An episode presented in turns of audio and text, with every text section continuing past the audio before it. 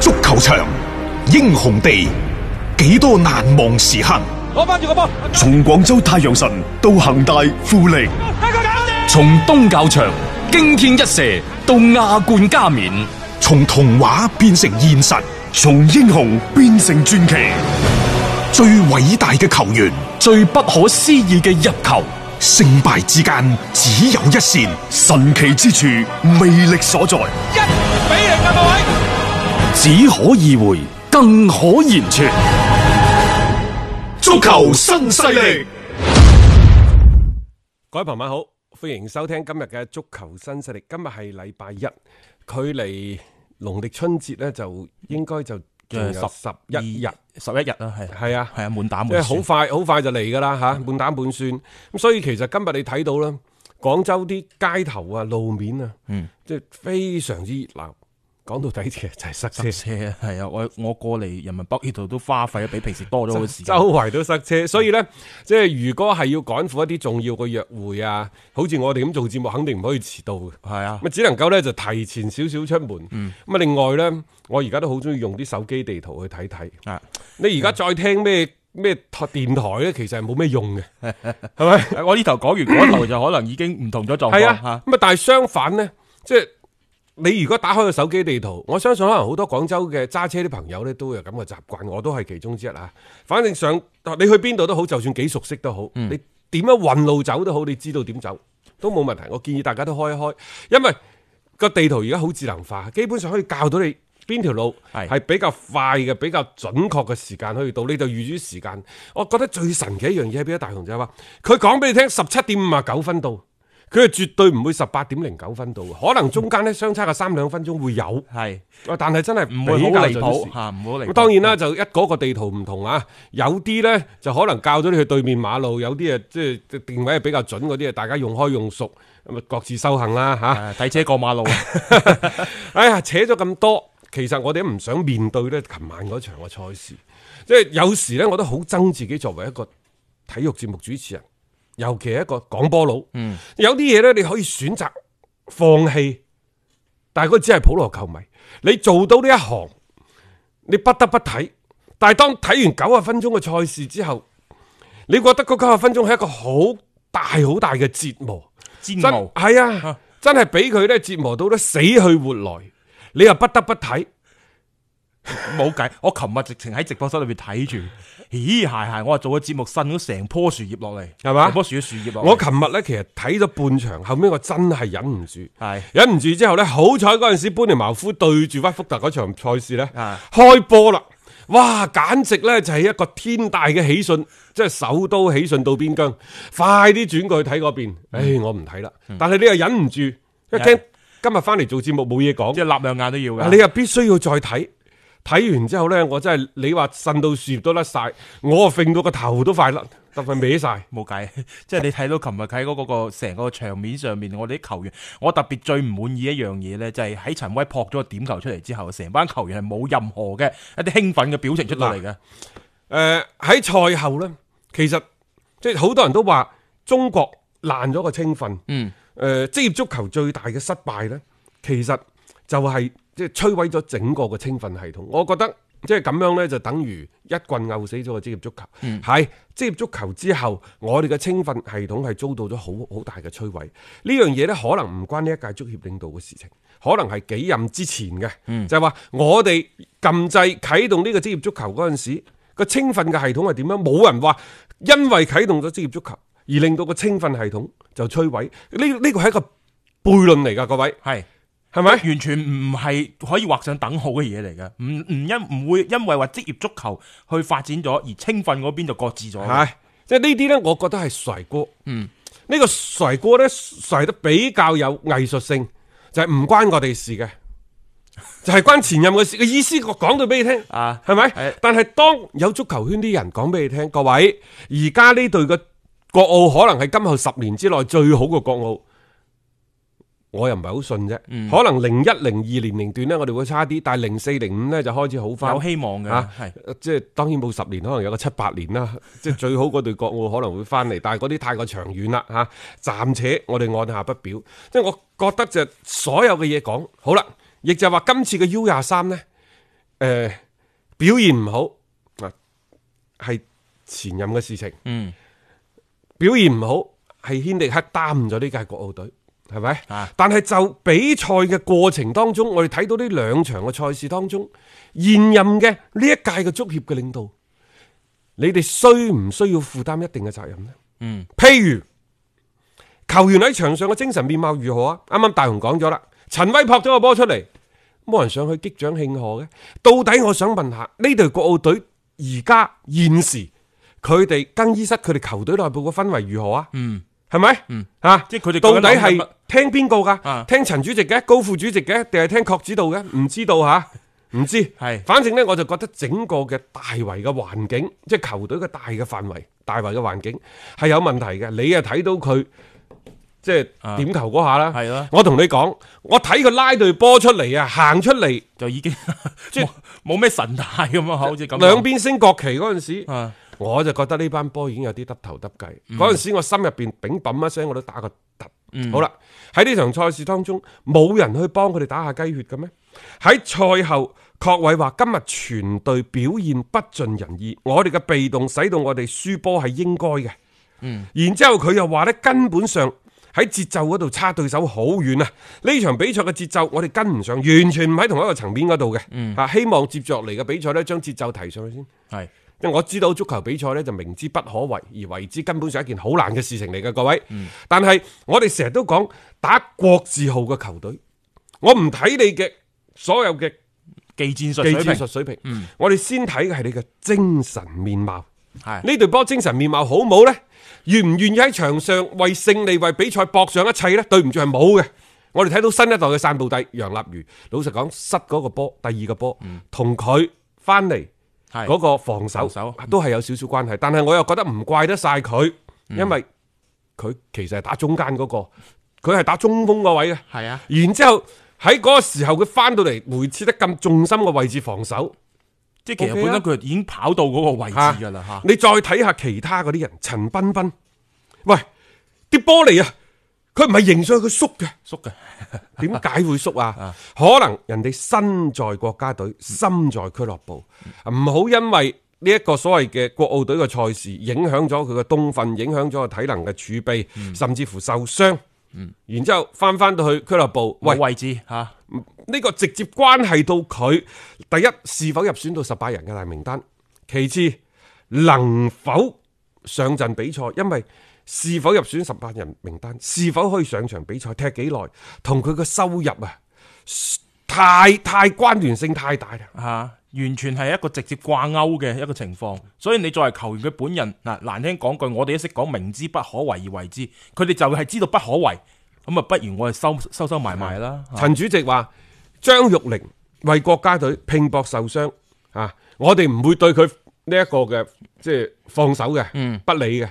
個、意思就係、即係你同國安去商量，係咪喺接住落嚟每一場比賽當中批多個十九人名單俾佢，等張玉玲都可以上去啊即係無後顧之憂當然呢個係我哋吹講水笑嘅啫啫嚇嚇但係呢，即係佢可以減免到國安喺嚟緊嘅足協喺張玉玲傷未傷好之前啊，嗯可以減免佢嘅 U 廿三嘅名額。咁、我又想問下啦，即係喂，到底幾時傷好定幾時唔傷好啊？如果張玉玲因為呢啲醫埋啲舊傷啊，咩都搞埋，就好似你出去碰瓷。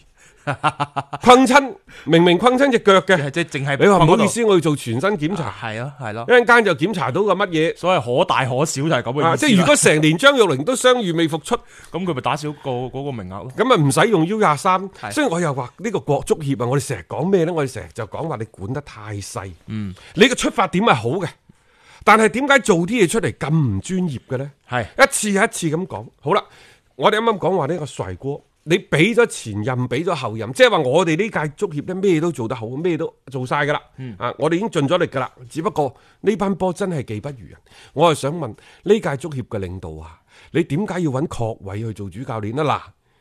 我一路都唔認為確位係一個好嘅主教練。嗯，啊，佢雖然做過中國女隊嘅主教練，但係中國女隊嗰場嗰年嘅世界盃打得好咩？嗯係咪？其實去到國字號嘅主教練，就算你唔用楊帥，你用土帥都好，佢都應該喺俱樂部喺一線隊，就算唔係中超，你應該中甲做過主教練。啊，呢個係嗯我同你講啊，，大雄，我個水準都可以做助理教練，你信唔信助理咧？教練我做助理教練，我負責做吹風機吹水嗰個。啊 就喺旁邊度鼓動大係家嚇啊，，嗯但係一句講晒啦，你做正職同埋做副職，嗯嗯兩回事嚟㗎。根本上係啊撐天共地噶同嘛。埋真係喺場上邊一啲嘅調兵遣將要落決策嘅時候，你嗰個主教練嘅嗰個功能就會好突顯。你睇下，即係當然啦，喺呢個過程當中嚇，喺今屆國奧隊當中，好多山東隊嘅年青嘅球員，我都認我都認可嘅，因為真真正正去到關鍵時候，都係要依靠自己班小兄弟同自己搏命。正如李鐵，喺國家隊揾咗四個啊，武漢卓爾嘅武漢卓爾啲球員，正常嘅，正常嘅，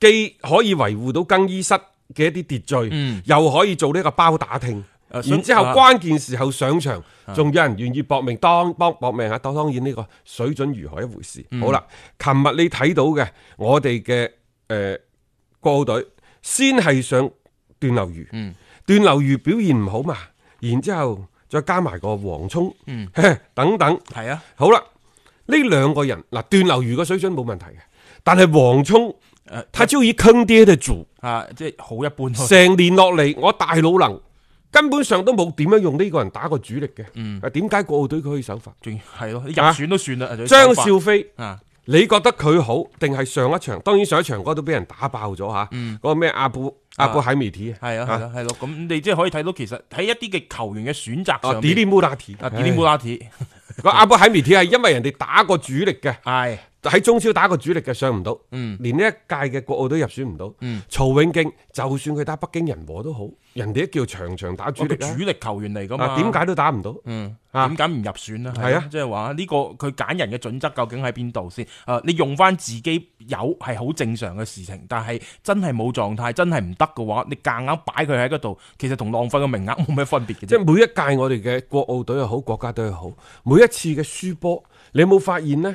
即係都係有一啲後衞、中衞。啊，即係從廿幾卅年前嘅董麗強開始，黑色三分鐘就係從佢嗰度嚟嘅。咁、啊啊啊然之後呢，就對上越遠嘅唔講啦，對上一屆亞啊洲杯， 馮瀟霆， 蕭霆啊，今日就到魏震。係係啊，仲有兩隻添啊，係兩咪隻波同佢有關。兩隻波同佢有關，啊 所以所以你話你揀乜嘢人？呢啲人其實魏震打得都唔少嘅，佢喺上港嗰度都經常有份㗎。但我唔明啊點解佢琴日竟然喺個禁區入邊咁魯莽，佢真係以為自己雲迪克上身嗰個落產係真係好不智咯，啲對手仲要係去到一個都幾死位嘅位置，傳出嚟有意外。點解會啊點解會咁呢？緊張，嗯，頭腦發熱，係但係點解會緊張？點解會頭腦發熱？我就覺得呢個係一個教練嘅問題。嗯，教練係啊，嗯啊，即係你要同佢哋講，你打成點都好，有鑊就我咩？而家有鑊唔係佢咩㗎，唔係唔係呢一佢個覺。得啲球員打唔好，嚇節奏唔啱。啊 佢覺得節奏唔啱，球員唔好，能力唔得，講到底就全全部都係你你你你嘅即係事。又係掟鑊咯，即係講到講到底咁，但係即係當然，我哋成日都講話土炮教練咧去執呢隊波咧，有時佢可能受到嗰種壓力或者掣肘會比較多，當中係不為外人所道嘅。陳主席呢，就對於即係誒輸兩場波呢，都冇話去苛責呢一隊球冇隊。係相反呢，就係對教練啊、球員啊等等嚇、啊、予以感謝嗯啊、予以鼓勵等等。我又覺得陳主席呢，其實即係太客氣啦。係太啊客氣太嚇，嗯客氣啦。咁、當然啦，可能佢係演俾人哋睇嘅，但係喂呢班球員，你你如果作為一個俱樂部嘅老細，即係同做中國足球協會嘅主席係完全兩回事嚟喎。嗯如果喺呢個時候太過客氣，即係表示我唔使孭飛啦，嗯打得好又冇問題，打得唔好我主席都唔會鬧嘅。即係唔當一回事咯。即係大家覺得係呢個國字號嘅比賽嗱，以後咧誒一個唔好啊，做咗個壞榜樣，個個入嚟都係咁樣噶啦。成班波咧喺九十分鐘嗰度咧，精氣神都冇嘅。嗯。然之後你個個睇唔出啊，廿二三歲血氣方剛啲小伙子都冇嘅。咁當然啦，可能喺啲老波骨老球迷睇嚟呢，根本上就技不如人。我哋都承認，肯定係技不如人。但係你諗下，琴日嗰個戰術安排嗰度有冇啲有針對性嘅部署呢？唔見得有，嚇、唔見得有。嗱，喂，攻又攻唔上去，嗯，係咪？特別佢上半場啊，守又守唔住。嗯喂，你明知對方唔夠打，你跟唔上個節奏，你點解仲將三條線拉到咁開呢？為何唔擺大巴？嗯，點解唔打好個防守啊？嚇、立足於自己嘅所謂嘅後防線嗰邊啊！但係你睇到成場嘅比賽，我可以咁講啊，進退失據咁樣去形容冇錯啦我哋國奧隊就係、所以我就話呢個就係教練嘅問題嘛，嗯，係咪？你明知唔夠人打，你對對手研究有幾多？你係咪覺得有機可乘？係咪真係想聽到南方某 電台老張話咩入一球？攞和一分和一分贏一場係，你唔好受我嘅誤導至得㗎。呢個係我良好嘅願望，實際上你未必做到啊！廿十八年前我哋做唔到，我打死唔信十八年之後你可以做到，誒係咪先？呢個只係我哋良好嘅願望。實際上呢，就算我係其實你睇下琴日七三比係七三啊個控球率，冇錯啊，其實呢個就係一個雙層大巴嘅控球率，但係我哋其實嚇幾、好噶嚇，啊俾、對方嘅開闊地又真係好多㗎好多琴日嗰個係咪一個鐵桶陣先？唔係啊嘛係，係一個差唔多散嘅木桶陣，啊 我可以咁講，擺嘅人喺度啊嗱，大家發覺好多時候咧，對方喺個大禁區裏邊用波咧，我哋國奧隊嘅人係夠 嘅，但係全部係散收收，佢唔會係形成一層又一層嘅防守網。可以咁講啊，其實喺在此之前嘅部署咧，應該係唔清晰嘅。有人話恭喜國奧隊成為呢就係即係所有參賽嘅球隊當中第一隊開始備戰下一屆奧運會嘅國家。實際上唔單止係我哋喺日本勁啦吧。係啊，要道歉啦咁又唔樣，一樣衰咗，係咪先？衰咗要道歉，榮譽感啊呢啲叫喂，做哦我哋又冇呢？係咯啊，即係你需唔需要啊做翻個？然之後啊我哋仲要足協主席入到去要感謝球隊 啊，對於佢哋輸波就要給予鼓勵，鼓勵佢輸多啲啊！我呸！即係啲大爺咁樣。所以我就話，其實成隊波從上到下，我唔敢話佢錯，我只係覺得三觀不正，硬係覺得呢有啲咩係唔啱嘅，係錯咗喺邊度呢？好似咩都冇錯，又好似咩都係錯嘅。係啊，只能夠最後啊歸結於一個就係水平唔夠。啊，有然之後差咧距就話係以前以前佢爛爛晒嘅啲 青訓啊啊，好似每唔關一我屆都咁講，每一屆都將嗰個鑊啊掉翻俾前任，一路咁爛落去喎，要爛幾多年，我哋嘅中國足球先叫做開始可以唔爛啊，可以有翻啲好嘅表現啊。其實好多嘢唔好即係追究太多嘅一啲咩以前，喺呢一屆嘅三場賽事當中，我點解話呢個教練組唔得呢？嗯，我同佢講，你你係咪諗住自己係最弱嗰隊波先？嗯你係咪應該有一個主要嘅打法？係啱唔啱要？啊確立出嚟喺㗎嘛。揾人嘅時候有乜嘢位？到底係打五後位、三中位？嗯你有冇確定先？確定咗乜嘢人適合打呢啲位？你有冇做過功課啊？好似感覺就係、啊主教練揾扎人翻嚟啊，特別係係咪自己嗰啲啱啱用嗰啲咁就算數㗎啦。係啦，啊咁然之後防守有冇解決好呢？冇嘛。冇嗯啊！進攻有冇有威脅嘅射門啊？冇。有冇漂亮嘅又或者拎得出手嘅反擊啊？冇，咩都冇。即係呢隊三無球隊嚟嘅，冇防守，冇進攻。係啊，仲冇士氣冇鬥志係啊四無添四毛添嘛，係啦，咁即係仲要冇成績咯，加埋五毛添，即係你 可以睇到就即係成隊波感覺上面，佢哋上到呢場即係呢個亞洲杯嘅舞台上面，根本唔知自己係要做緊乜嘅。喺誒、呃、國奧隊呢個問題上呢，馬德興老師即係佢發表咗歷年嚟嘅發表咗好多好多嘅觀點睇、法，有一點我係認同嘅，就係佢琴日所講嘅，佢話到底邊個要為呢隊國奧隊負責？嗯，國奧隊佢講佢指呢隊波，我諗以前都有嘅嚇。係國奧隊自從建隊以嚟，馬老師話成為利益輸送鏈，邊個為呢個問題負責？嗯我覺得馬德興老師呢個問題真係問得好。係啊，邊個要負責啊？而家好似係冇人要喺呢個負責過程當中，有冇存在腐敗行為？嗯，啊，琴日央視啱啱大家睇一套啊，開始先有一個專題片，嗯啊，講監察嘅，係啊，吓、我我覺得 幾時即係有關部門再監察下呢一個國家隊國字號究竟有冇呢啊啲問題有冇一啲問題？係啊，啊即係特別係在此之前，好多好多嗰啲揀人嘅準則，你係憑乜嘢去做呢一樣嘅選擇先？有冇一啲私相授受？係啊，啊，你可唔可以攤出嚟先？有啲球員佢既然係好狀態嘅，點解佢冇入選到呢一屆嘅呢個國奧隊裏邊？你用嘅呢班人，你冇用到實處，打乜嘢嘅打法，各方面完全唔知嘅。咁究竟裡面係包含咗啲乜嘢？從二零一五年開始，呢班球員十七歲開始，到底有幾多人入選到呢個國字號嘅球隊 U 十七、U 十九到而家嘅 U 廿三，五年幾嘅時間。二零一六年亞青賽嗰年啊，嗰年十九歲亞青賽，日本攞冠軍又係又係呢批人，人 哋琴日俾淘 汰嚇。係嗰年嘅亞青賽三場小組賽一個波都入唔到，呢個已經好大嘅問題啦，係咪？好啦，咁都係呢班人，你冇辦法。但係呢班人之前海外試過又唔得，而家用翻國內聯賽再掹翻出嚟嘅都都唔唔得。得，系。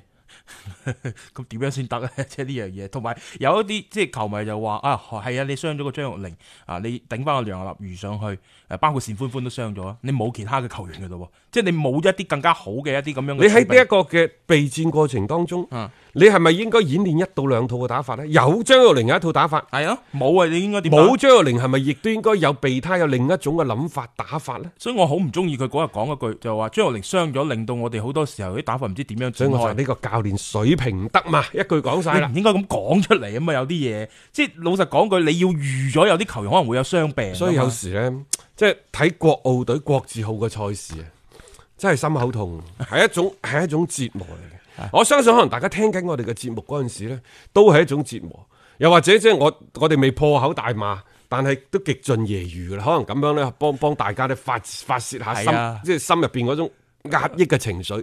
有時啲嘢啊作為球迷真係唔好講，因為呢個時候。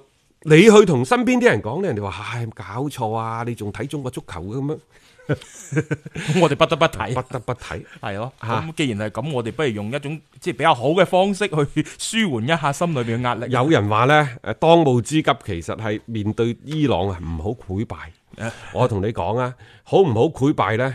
就已經唔係我哋呢班球員所講噶啦。嗯，啊，係啊，誒、第一係睇一啲競彩嘅走勢， 老實講啊。第二，你啊真係因為最尾兩場波一齊打，啊，你啊真係睇住人哋嗰邊，因為伊朗可能攞淨勝球嗰度。佢係啊，佢有佢有諗法佢有㗎機會出線噶嘛，啊人哋係搏命嘅，咁而你呢邊就其實冇嘢做噶啦。老實講句，潰唔潰敗，我覺得而家喺呢個嘅國奧隊嘅呢個層面上面，我又唔覺得有幾緊要嘅一樣嘢咯。即係你就算又係輸多一場比賽，或者你呢場波先攞翻你嘅所謂嘅精神面貌出嚟，咁你之前嗰兩場或者叫琴日嘅呢一場比賽，你喺度做緊啲乜嘢呢？即係我覺得反而有對比，仲係有一個當然啦，更大嗰嘅場賽事呢，仲有一點啊就係、其實最尾烏茲別克同埋韓國打場和波。係就冇我哋咩事噶啦，冇亦都冇伊朗咩事，冇咩事，係啦，係咪？所以嗰所以我場就話人哋睇住嚟食啦，好好尷尬咯， 即係對於兩隊 波即嚟係講，嗯一旦要嗰邊一定要分出勝負，然之後伊朗呢先至係出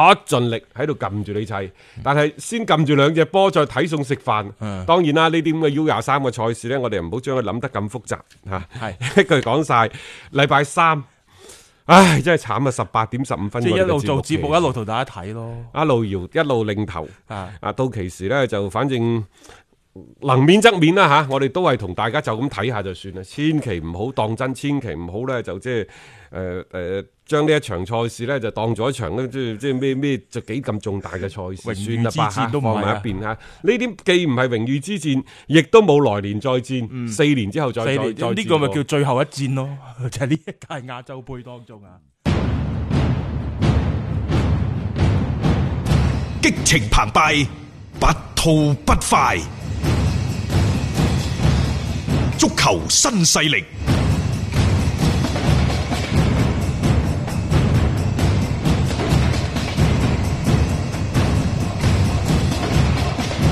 誒、呃之前我哋呢就睇過今年國家隊嘅賽事，就覺得呢，呢中國杯點解唔見咗嘅？我當初仲以為佢停辦，嗯，因為已經進行過三屆，今年係第四屆。咁但係最新嘅消息呢，就係、其實今年仲會喺南寧嗰度進行中國杯嘅，但係到底係幾時打呢？未知嘅喎，而家未定喎，因為三月份就唔可能噶啦。有我哋國足要參加四十強賽賽事，又加上聯賽已經開始啦，中間其實嗰個時間好緊迫。因為從一七年開始，一七、一八、一九連續三年嘅賽事呢，就都喺年頭喺南寧嗰度進行嘅。嗯，誒一七年係一月份，係一八年、一九年呢都係三月份。今年暫時就冇呢個消息，咁但係按照主辦方同埋即係南寧方面呢，都對呢項賽事繼續投入咗好大嘅熱情，亦都希望將中國杯辦成一個傳統嘅賽事，繼續邀請到一啲一流嘅強隊參加。嗯、但我仲係嗰句呢，就係、如果你唔係國家隊嘅比賽人。嗯你你就就好難去揾一啲好勁嘅球隊過嚟。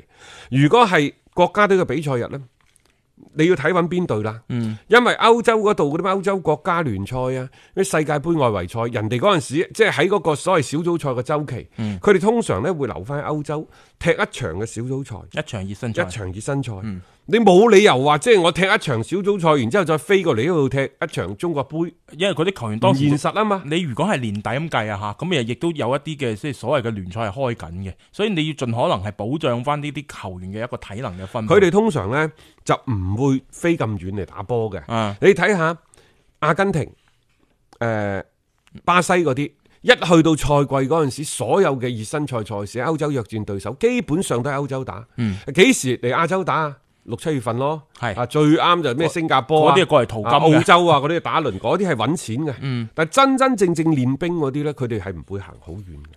係呢個係正常嘅，啊俾你都唔會啦，即係你要作一個再或者呢，佢哋哋可能會係約日本、韓國嗰啲。嗯啊打翻場，嗰啲亦都可能啊，但係一年只係行一轉嘅，絕對唔會行多嘅。